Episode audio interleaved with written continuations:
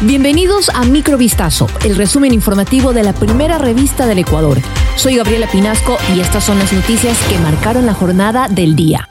Una memoria USB explotó este lunes en las instalaciones de Coavisa en Guayaquil, luego de que el periodista Lenin Artieda recibiera un sobre con el pendrive detonante. Esto no sería un hecho aislado, también se reportan dispositivos similares en otros medios de comunicación. El pasado jueves, el sobre amarillo llegó a las instalaciones de Coavisa ubicado en el Cerro del Carmen. Este paquete estaba dirigido para el conductor de contacto directo. Cerca de las ocho y media de este lunes, Artieda abrió su correspondencia y se dio cuenta de que adentro había un pendrive.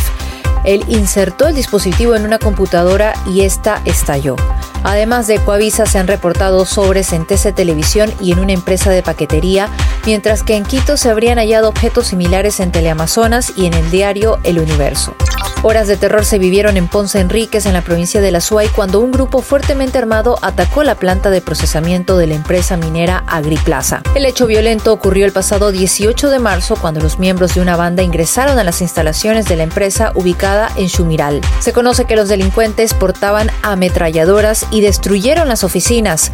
Además, producto del ataque, un guardia de seguridad falleció y se registraron varios heridos. Luego del incidente, la empresa minera pidió la intervención del Ministerio de Energía por el asesinato de la agente fiscal Luz Marina Delgado y de Jefferson Mendoza, ocurrido el 25 de mayo del 2022, tres mujeres fueron declaradas culpables en el grado de coautoras. Luego de cuatro días de audiencia de juicio, el Tribunal de Garantías Penales dictó sentencia para Génesis C, Ginger S y María C ellas deberán cumplir una pena privativa de libertad de 34 años y 8 meses. Durante la audiencia, el fiscal del caso presentó 25 pruebas periciales, 10 testimonios y 23 pruebas documentales para sustentar su tesis de que las ahora sentenciadas eran coautoras de este delito de asesinato. La fiscalía señaló que las tres personas fueron detenidas pocas horas después de ocurrido el crimen.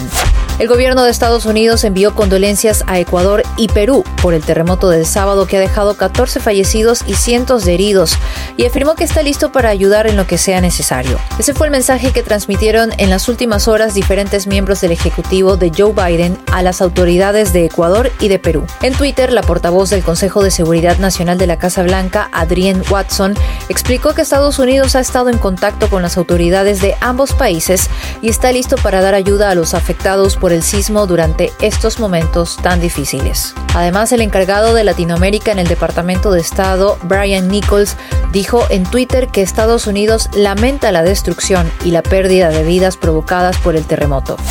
El papá héroe, como ha sido nombrado un ciudadano en pasaje en la provincia del Oro, luego de divulgarse una foto en la que aparece junto a su pequeña hija en medio de los escombros de un edificio colapsado por el terremoto de 6.5 de este sábado, dio detalles de lo que ocurrió antes y después de la tragedia que terminó convirtiéndose en un milagro. Este sábado 18 de marzo de 2023, el hombre de 44 años, identificado como Gustavo Bustamante, había acudido al domicilio donde residían su bebé de 8 meses y su esposa. Antes de registrarse el fenómeno natural con epicentro en la provincia del Guayas, Bustamante había llamado a su esposa para invitarla a ella y a su hija a almorzar.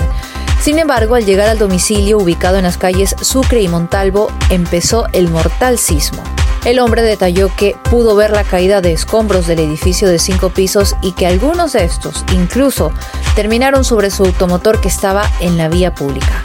Conozca más sobre esta historia en vistazo.com. Esto fue Microvistazo, el resumen informativo de la primera revista del Ecuador. Volvemos mañana con más. Sigan pendientes a vistazo.com y a nuestras redes sociales.